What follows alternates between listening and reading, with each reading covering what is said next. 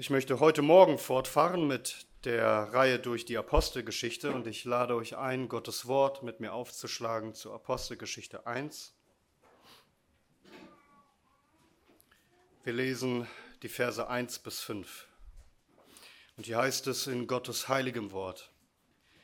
Den ersten Bericht habe ich verfasst, o Theophilus, von allem, was Jesus anfing, sowohl zu tun als auch zu lehren bis zu dem Tag, an dem er aufgenommen wurde, nachdem er den Aposteln, die er sich auserwählt hatte, durch den Heiligen Geist Befehl gegeben hatte, denen er sich auch nach seinem Leiden in vielen sicheren Kennzeichen lebend dargestellt hat, indem er ihnen vierzig Tage hindurch erschien und über die Dinge redete, die das Reich Gottes betreffen. Und als er mit ihnen versammelt war, befahl er ihnen nicht von Jerusalem, sich nicht von Jerusalem zu entfernen, sondern auf die Verheißung des Vaters zu warten, die ihr, sprach er, von mir gehört habt. Denn Johannes taufte zwar mit Wasser, ihr aber werdet mit Heiligem Geist getauft werden, nach nunmehr nicht vielen Tagen. Amen. Amen. Lasst uns beten. Unser Herr Jesus Christus, wir bitten dich nun, stärke uns durch dein lebendiges Wort. Wir bitten es in deinem Namen. Amen. Amen. Nehmt gerne Platz.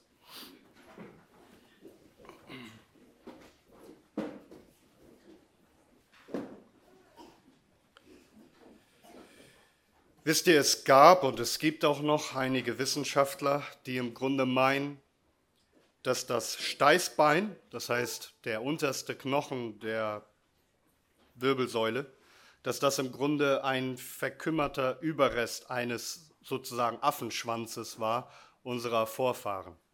Also darum nennt man das Steißbein auch Schwanzbein oder im Englischen Tailbone. Und dann wird immer wieder mal behauptet, das Steißbein, also heute ist sozusagen völlig funktionslos. Das diente damals zur Bewegung, als wir noch angeblich solche Affenschwänze hatten, aber durch die Evolution hat sich das weiterentwickelt und nun ist dieser Knochen mittlerweile völlig unbrauchbar. Nun, die Wahrheit sieht natürlich ganz anders aus.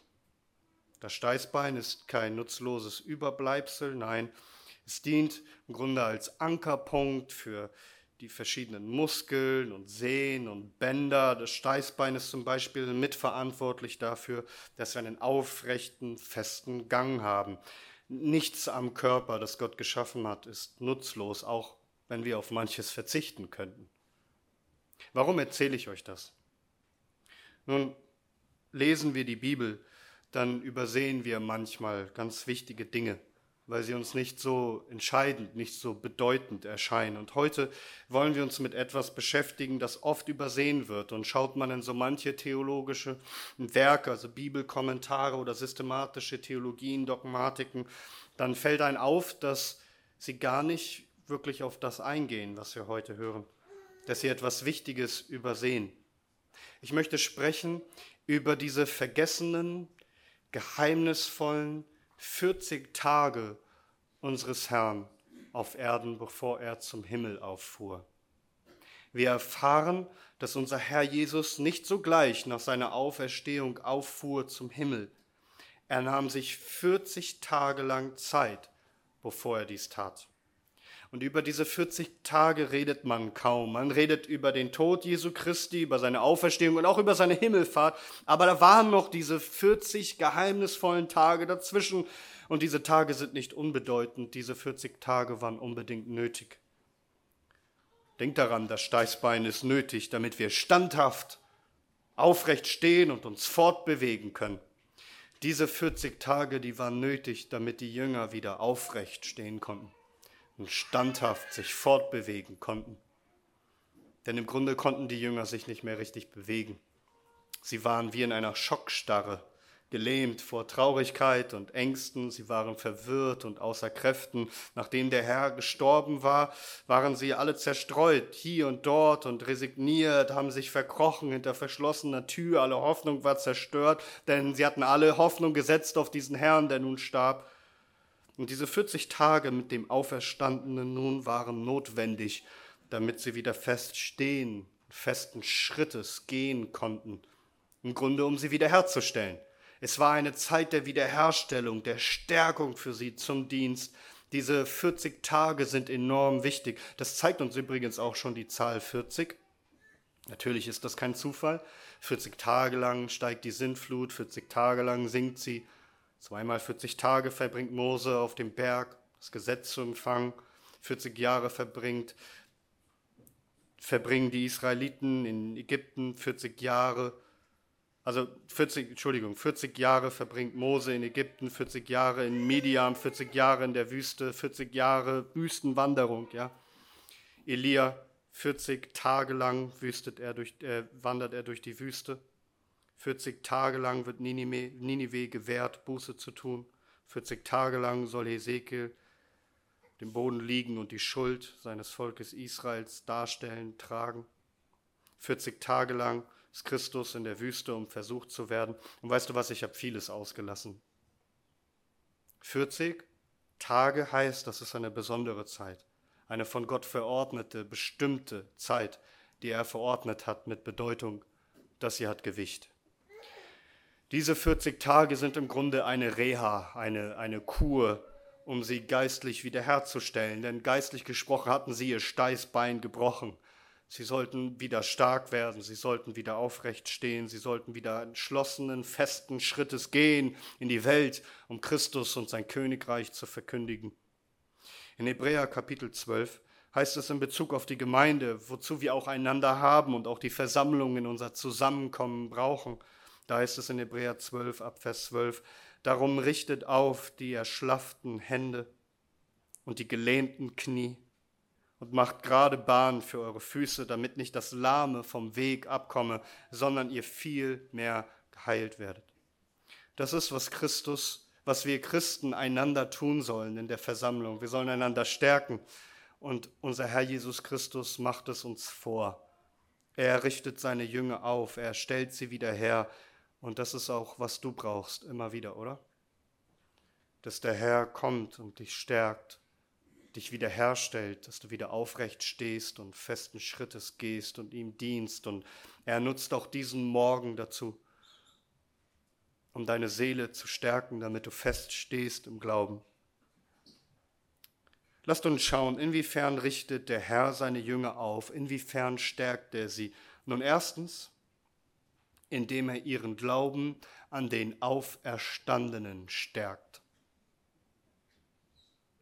Es heißt hier in Vers 3, denen er sich auch nach seinem Leiden in vielen sicheren Kennzeichen lebend dargestellt hat – indem er ihnen 40 Tage hindurch erschien. Christus wollte nicht bloß einmal erscheinen und sie dann sogleich verlassen. Er wollte sich ihnen mehrfach zeigen, und zwar mit sicheren Kennzeichen, man könnte auch übersetzen mit sicheren Beweisen, den er ihnen liefert, dass er lebt. Diese Männer, sie sollten vollkommen davon überzeugt sein, dass Christus auferstanden ist, denn sie sollten ihn schließlich später predigen, als den Auferstandenen bezeugen vor den Menschen und sie sollten bereit sein, ihr Leben zu geben für ihn, der ewig lebt. Christus war nicht 40 Tage mit ihnen ohne Unterbrechung zusammen. Er erschien ihnen immer wieder in diesen 40 Tagen und vor allem am Sonntag, das zeigen uns verschiedene Stellen. Und im Lukas-Evangelium hörten wir bereits, wie er ihnen erschien, dass sie ihn anfassen konnten, dass er mit ihnen sprach, vor ihnen aß, vor ihnen trank. Es ist kein Hirngespenst, kein bloßer Geist, keine Illusion, keine Einbildung, keine bloße Vision, keine Halluzination, sondern leibhaftig auferstanden. Sie sehen ihn, sie betasten ihn. Christus nutzte diese 40 Tage, um sie völlig zu überzeugen. Denkt einmal an Thomas der bei der ersten Erscheinung nicht dabei war. Da lesen wir in Johannes 20, da sagten die anderen Jünger zu ihm, wir haben den Herrn gesehen. Er aber sprach zu ihnen, wenn ich ihn nicht, wenn ich nicht, wenn ich nicht in seine Händen das Mal der Nägel sehe und mit meinen Fingern in das Mal der Nägel lege und meine Hand in seine Seite lege, so werde ich nicht glauben. Und dann am nächsten Sonntag erscheint der Herr, der Auferstandene, gnädiglich wieder. Dann spricht er zu Thomas, reiche deinen Finger her und sieh meine Hände, und reiche deine Hand her und lege sie in meine Seite. Und sei nicht ungläubig, sondern gläubig. Der Herr hat alles gehört. Und Thomas antwortete und sprach zu ihm, mein Herr und mein Gott. Christus erscheint ihnen nicht einmal, sondern mehrfach, immer wieder. Aus 1. Korinther 15 lernen wir sogar, dass er auf einmal 500 Brüdern zugleich erschien. Es sollte kein Zweifel mehr bestehen können. Er ist auferstanden. Christus nutzte diese 40 Tage, um sie in die völlige Gewissheit zu führen, so dass die Apostel später mit völliger Gewissheit predigen konnten. Wir sehen das in Apostelgeschichte 10 und 13.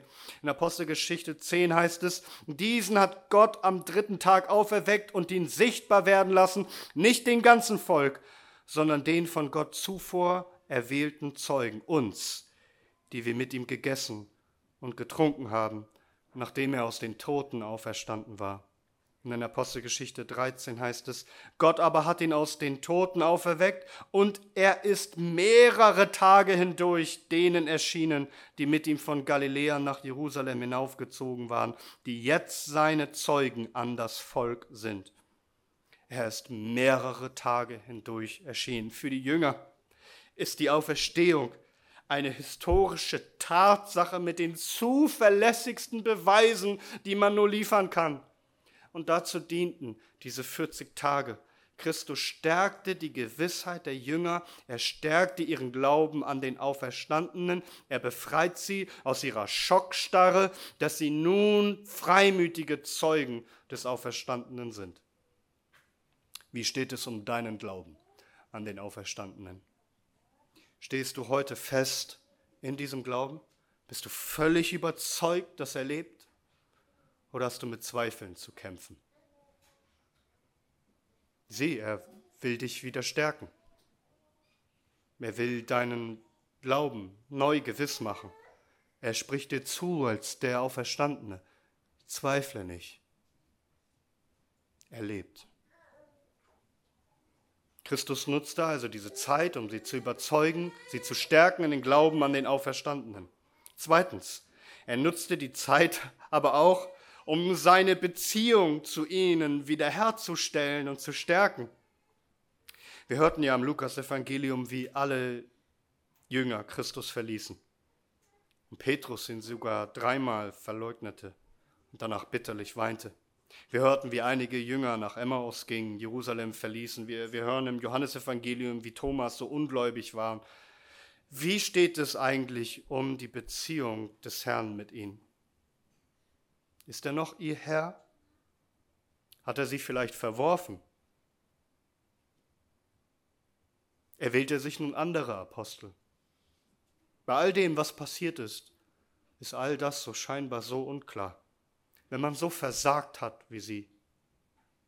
Aber nein, wir sehen, sie sind immer noch seine auserwählten Apostel. In Vers 2 ist die Rede von den Aposteln, die er sich erwählt hatte. Sie waren ihm untreu, aber er blieb treu. Sie waren seine auserwählten Zeugen. Da heißt es Vers 3, denen, denen, ihnen hatte sich auch nach seinen Leiden in vielen sicheren Kennzeichen lebend dargestellt, indem er ihnen 40 Tage hindurch erschien.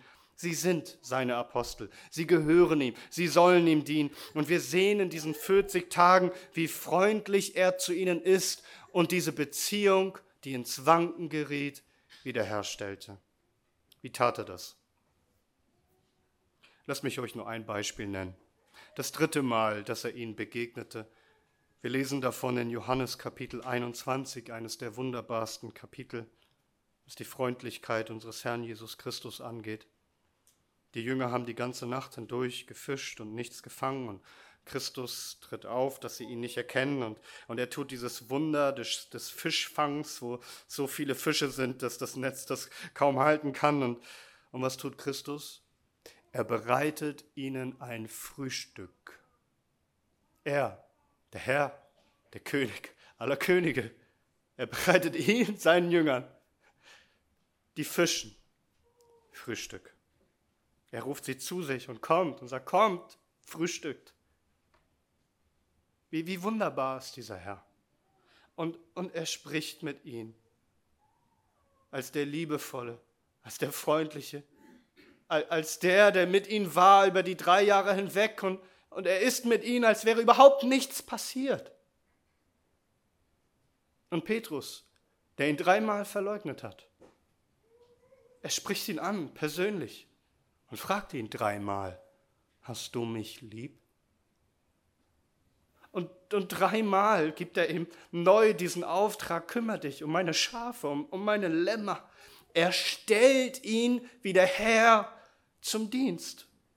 Wie gnädig ist er. Den gegenüber, die ihn verlassen haben, sie wiederherzustellen. Er stärkt die Beziehung zu ihm. Und er muss sie stärken, denn ach, was sind wir für wankelmütige Wesen. Auch bei dir, auch heute bei dir, deine Beziehung zum Herrn. Er, er kommt, er stärkt sie. Er ist es, der die Gemeinschaft wieder sucht. Er steht da und klopft an. Er ruft dich zu sich, um mit ihm zu essen. Beim gedeckten Tisch, im Herrenmahl. Er ist es, der dir nachgeht. Er ist der gute Hirte und der dir neu zuspricht, ich bin für dich gestorben, ich bin der Auferstandene, ich reiche dir da Brot und Kelch, du kannst gewiss sein, dass du zu mir gehörst. Hast du mich lieb? Denn ich habe dich lieb. Ich habe dich zuerst geliebt. Christus nutzt diese 40 Tage, um einfach bei ihm zu sein, um Gemeinschaft zu pflegen, um Beziehung wiederherzustellen. Wie steht es heute um deine Beziehung zu unserem Herrn?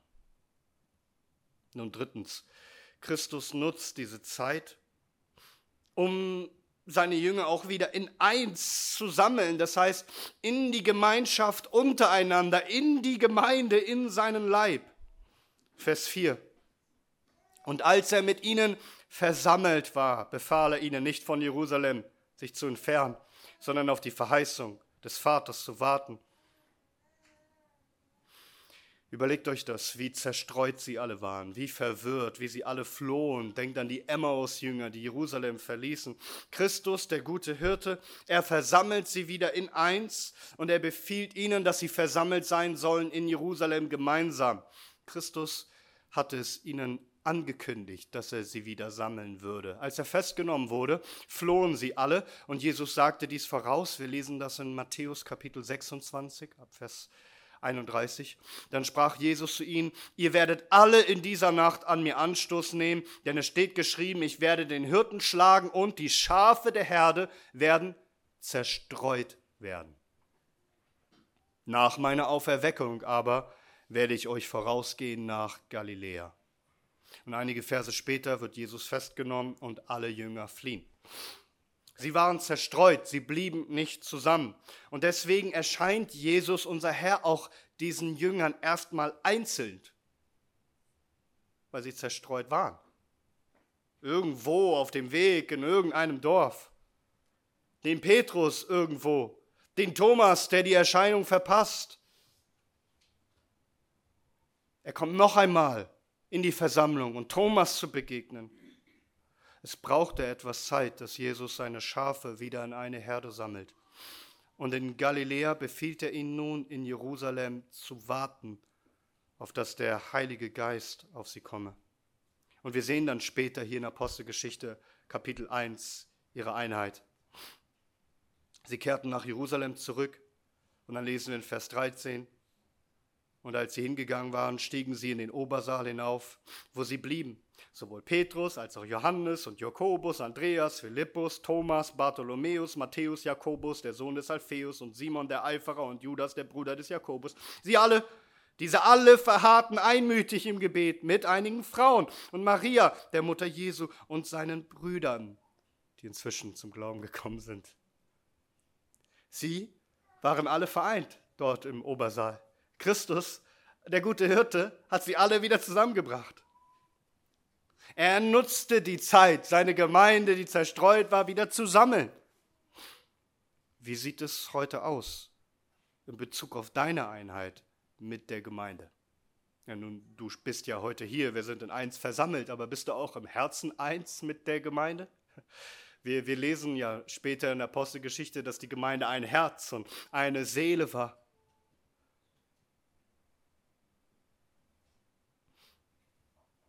Wanderst du fort in deinen Gedanken? Nicht nur von Christus, sondern vielleicht auch von der Gemeinde, seinem Leib? Hier ist der Ort. Christus ruft dich in die Einheit, in seinen Leib, in seine Gemeinde. Hier sollst du ein Herz und eine Seele sein, voller Gewissheit, mit deinen Geschwistern verbunden. Und das Herrenmahl drückt es neu wieder aus. Wir trinken aus einem Kelch ein Leib, ein Brot, das gegeben ist, wir die vielen eins in Christus. Darum möge der Herr dich auch heute stärken in deiner Einheit mit den Geschwistern. Du sollst nicht nur eine gute Beziehung haben zu Christus. Du hast eine gute Beziehung zu Christus erst dann richtig, wenn du eine gute Beziehung hast zu seinem Leib. Denn die Apostelgeschichte ist Christusgeschichte. Jetzt wirkt er durch seinen Leib. Wie sieht deine Beziehung aus zu der Gemeinde Jesu? Jesus nutzte diese 40 Tage, um dies zu stärken. Und viertens, er nutzte diese 40 Tage, um sie zu entwöhnen, ihnen beizubringen, doch zu lernen, auf die unsichtbare Kraft des Heiligen Geistes zu vertrauen. Was meine ich damit, sie zu entwöhnen? Nun, Lukas sagt uns, dass Christus diese 40 Tage mit, mit seinen Jüngern dort verbrachte, aber das heißt nicht, dass er 24 Stunden am Stück mit ihnen verbrachte. Diese Zeit war nun vorbei, dass er alle Zeit sichtbar mit seinen Jüngern war. Und gerade Johannes zeigt es uns in seinem Evangelium, es verlief anders. Er war nicht 40 Tage lang ohne Unterbrechung mit ihnen, sondern Jesus erschien an einem Sonntag und dann erschien er am nächsten Sonntag, eine Woche später zum Beispiel. Warum nicht mehr ständig? Nun, das war eine wichtige Lektion, die sie nun lernen mussten. Sie waren einst 24 Stunden am Tag mit ihnen unterwegs. Jetzt bereitete er sie darauf vor, dass sie ihn nicht mehr sehen werden. Und dass er doch bei ihnen ist. Er hat gehört, was Thomas gesagt hat, obwohl sie ihn leiblich nicht sahen in dem Moment. Er kommt plötzlich weniger, denn bald sehen sie ihn gar nicht mehr. Er lehrt sie, das, was er sagt im Missionsbefehl, mehr und mehr zu glauben. Siehe, ich bin bei euch alle Tage, alle Tage bis zum Ende des Zeitalters. Auch wenn ihr mich leibhaftig nicht bei euch seht, ich fahre auf zum Himmel, ihr sollt sehen, ihr sollt glauben, ohne zu sehen. Wie, wie, wie Christus doch zu Thomas spricht, ja, weil du mich gesehen hast, glaubst du? Glückselig sind die, die nicht gesehen haben und doch glauben. Das, was Petrus später den Jüngern schreibt, in 1. Petrus 1, Jesus Christus, den ihr liebt, obgleich ihr ihn nicht gesehen habt, an den ihr glaubt, obwohl ihr ihn jetzt nicht seht, über den ihr euch mit unaussprechlicher und verherrlichter Freude jubelt. Jünger müssen lernen, an Jesus zu glauben, sich seiner zu erfreuen, ihn zu lieben, mit ihm zu rechnen, mit seiner Kraft und Gegenwart, obwohl wir ihn nicht sehen. Und wir sehen in der Apostelgeschichte, dass die Jünger diese Lektion gelernt haben. Wir sehen, dass die Apostelgeschichte Christusgeschichte ist, wie, wie Petrus einfach zu jemandem sprechen kann, Jesus heilt dich, als würde Jesus direkt neben ihn sprechen, er, er, er neben ihn stehen, er, er spricht in dem Glauben an den auferstandenen Herrn, den er gerade nicht sieht. Und dazu dient diese Zeit der Entwöhnung. Ah, dass sie lernen, dass auch wenn er nicht da ist, dass er doch da ist. Und darum lehrt er sie, den Heiligen Geist zu erwarten, denn er wird sie nicht als Weisen zurücklassen. Er, er sendet ihnen einen Beistand, Christus spricht davon. Es heißt in Vers 2, nachdem er den Aposteln, die er sich auserwählt hatte, durch den Heiligen Geist Befehl gegeben hatte. Und dann ab Vers 4, dass sie nicht von Jerusalem weichen sollen, sondern auf die Verheißung des Vaters warten sollen. Denn Johannes taufte zwar mit Wasser, ihr aber werdet mit Heiligem Geist getauft werden, nunmehr nicht, nach vielen, nunmehr nicht viele Tage von jetzt. Wir werden uns ein anderes Mal beschäftigen mit dem Heiligen Geist und sein Werk an uns, aber heute so viel. Christus würde nun nicht mehr sichtbar unter ihnen sein, sondern in den Himmel auffahren. Dennoch wird er geistlich bei ihnen sein und sie müssen lernen, mit ihm zu rechnen, aus seiner Kraft zu leben durch den Heiligen Geist. Musst du heute neu daran erinnert werden, neu darin bestärkt werden, dass ja, du siehst Christus nicht, aber er ist wirklich da. Der Auferstandene wandelt in unserer Mitte, wahrhaftig. Er ist hier, er sieht dich, dein Herz, deine Gedanken, er weiß, wie es um dich steht. Und hier aus der Kraft des Heiligen Geistes ist Kraft für dich zum Leben. Hier ist Kraft, um ein heiliges Leben zu führen um ein Zeuge Jesu Christi zu sein. Du bist nicht hilflos, nicht kraftlos, nicht verlassen. Hier ist Christus mit seinem Heiligen Geist. Glaubst du das? Glaubst du das noch? Rechnest du mit dem Auferstandenen? Lebst du aus seiner Kraft?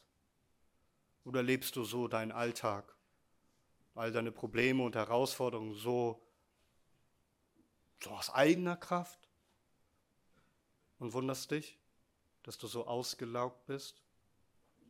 Wunderst dich, dass du so schwach bist im Glauben, in deinem Wandel?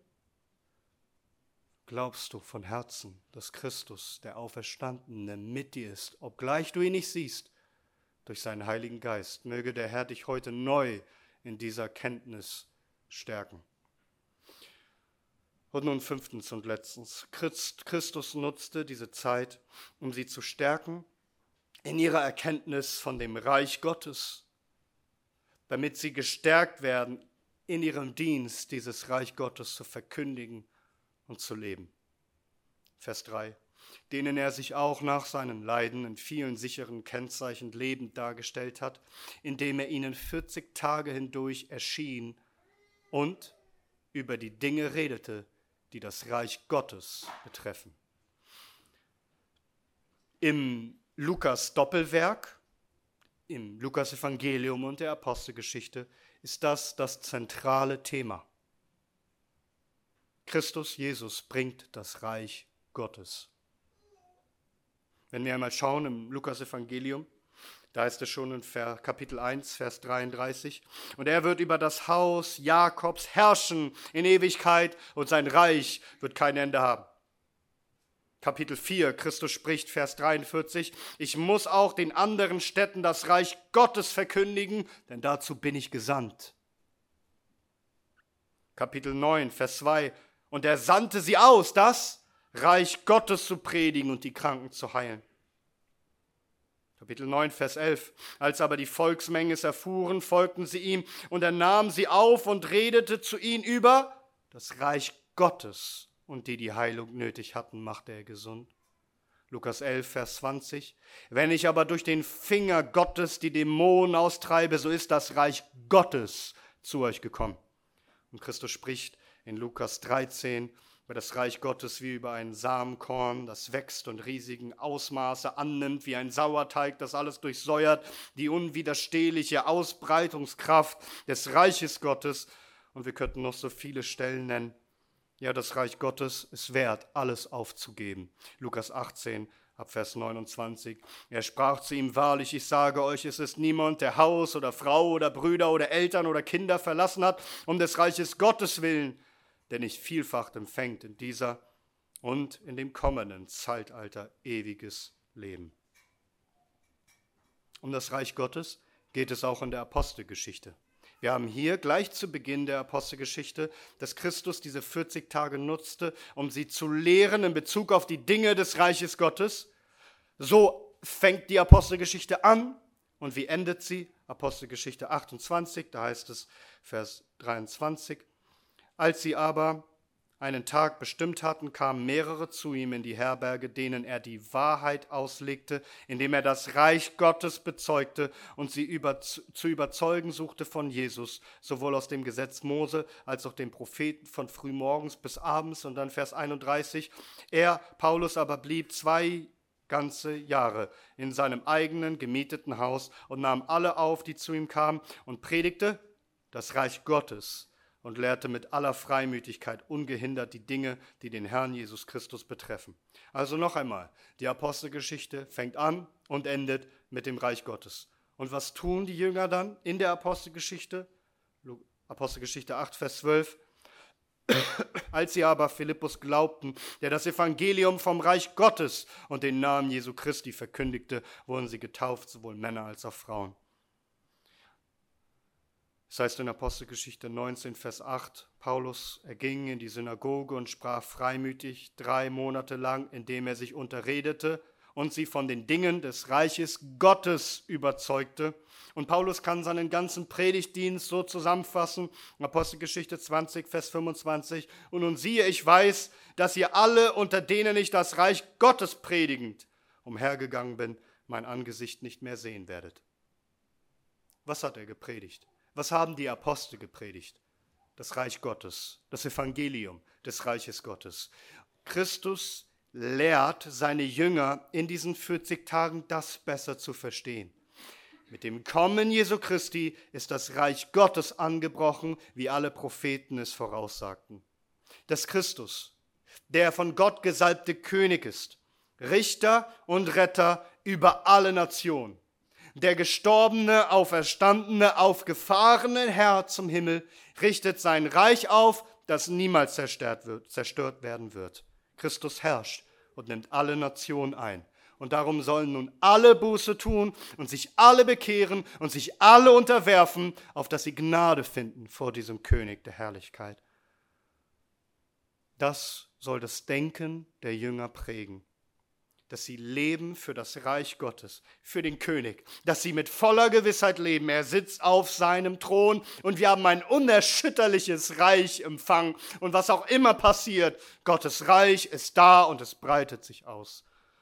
In Apostelgeschichte 4 sehen wir dann, wie die, wie die Jünger bedroht sind vom, vom Hohen Rat, aber wie sie dann den Psalm 2 zitieren und sagen, warum toben die Nationen und sind eitles die Völker? Die Könige der Erde traten auf und die Obersten versammelten sich miteinander gegen den Herrn und gegen seinen Christus. Und wie sie so beteten und flehen zu dem König, hören wir, wie die ganze Stätte bebte wo sie versammelt waren. Und alle wurden erfüllt mit dem Heiligen Geist und redeten das Wort Gottes mit Freimütigkeit, denn das ist es. Den König zu sehen, dass er regiert, dass er auf dem Thron sitzt und dass alle Nationen der Welt nicht sind vor ihm dass er, der König, uns erfüllt mit seinem Geist, der uns furchtlos macht, für sein Reich zu leben und sein Reich zu verkündigen. Wir sehen das durch die ganze Apostelgeschichte hindurch, dass das Reich Gottes mit Freimütigkeit verkündigt wird, die Königsherrschaft Jesu Christi, dass alle Menschen überall aufgerufen werden, Buße zu tun und sich zu unterwerfen, auf dass das Reich Gottes sie nicht zermalmt, sondern sie aufgenommen werden in Gnade und ewiges Leben finden, in dem Königreich der Himmel in Ewigkeit. Christus lehrt sie über diese 40 Tage hinweg, seine Königsherrschaft und sein Königreich besser zu verstehen. Musst du darin gestärkt werden heute Morgen? Neu zu verstehen, worum es eigentlich geht? Zuerst zu trachten nach Gottes Reich und seiner Gerechtigkeit?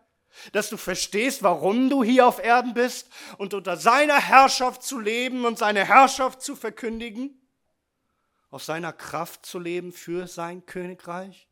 Wofür lebst du eigentlich? Worauf sind deine Gedanken gerichtet? Christus lehrt dich die Dinge betreffend seines Königreiches, denn darum geht es von Anfang bis Ende sein Reich. Mögest du bestärkt sein heute Morgen darin am Anfang dieser Woche, dich neu auszurichten auf sein Königreich, auf seine Herrschaft in deinem Leben, in der ganzen Welt. Also, was lernen wir in diesen 40 Tagen? Zunächst einmal solltest du an diesen 40 Tagen sehen, wie wunderbar und wie liebenswert unser Herr ist. Schau, wie liebevoll er umgeht mit seinen Jüngern wie geduldig, wie mitleidig er ist mit ihren Schwächen und mit ihrer Wankelmütigkeit, wie er voller Vergebung ist, voller zärtlicher Liebe. jedem einzelnen Jünger in seiner Schwachheit aufzuhelfen. Wie er ihren Glauben stärkt, wie er, wie er ihre Glaubenszweifel nimmt. Das geknickte Rohr, er wird es nicht zerbrechen. Und diesen glimmenden Docht, er, er wird ihn nicht erlöschen. Er verurteilt Thomas nicht, sondern sagt einfach, Thomas, komm her. Sei nicht ungläubig, sei gläubig. Er zerschmettert Petrus nicht. Er sagt, hast du mich lieb? Überleg dir, wie viel Liebe er auch zu dir hat und wie er dich heute Morgen stärkt, wie er dich überzeugt von seiner Auferstehung, dass er wirklich lebt, dass er dich überzeugt von der Beziehung, die du zu ihm hast und sie wiederherstellt, wie er dich sammelt in seine Gemeinde und dich stärkt in der Beziehung zu deinen Geschwistern, wie er dich lehrt, neu diesen unsichtbaren Beistand seiner selbst durch den Heiligen Geist zu sehen und aus seiner Kraft zu leben, wie er dich neu lehrt, worum es geht, um seine Königsherrschaft, sie zu erkennen und dafür zu leben. Und der Herr hat auch einen besonderen Tag für dich ausgesondert, jeden Tag des Herrn. Kommt er, um durch seinen Leib, durch seine Gemeinde an dir zu wirken. Wenn du ihn hier hörst in der Predigt, redet er selbst zu dir, weil es ist sein Mund wenn er an dir dient durch die Geschwister heute an diesem Tag. Dient er selbst dir durch die Geschwister, denn sie sind sein Leib. Du kommst in sein Leib, damit er dir dient. Du empfängst auch im Herrenmahl und in allen Gnadenmitteln, die er dir schenkt und besonders an seinem Tag, seine gnädige Liebe, sein Beistand, seine Stärkung. Im Psalm 145 lesen wir, dass alle Menschenkinder doch hören und auch reden sollen von der Herrlichkeit des Reiches Gottes, denn dein Reich ist ein Reich aller Zeitalter und deine Herrschaft durch alle Geschlechter hindurch. So wird herrlich und groß geredet von Gottes Reich. Und dann heißt es doch im nächsten Vers, der Herr stützt alle Fallenden und richtet alle Niedergebeugten auf. Also, wir haben einen großen und gewaltigen König, der herrscht über ein ewiges Königreich, über Himmel und Erde, und dennoch schaut er auf dich. Denn er, er stützt alle Fallenden und er richtet auf alle Niedergebeugten. Er schaut auf dich. Er hat seine Apostel nicht vergessen, er hat dich nicht vergessen. Er arbeitet an dir. Er stützt dich, wenn du fällst. Er richtet dich auf, wenn du niedergebeugt bist, damit du feststehst und festen Schrittes gehst zum Bau seines Königreiches. Wie groß ist seine Liebe und seine Gnade mit uns. Gelobt sei unser König, der Auferstandene, von Ewigkeit zu Ewigkeit. Amen.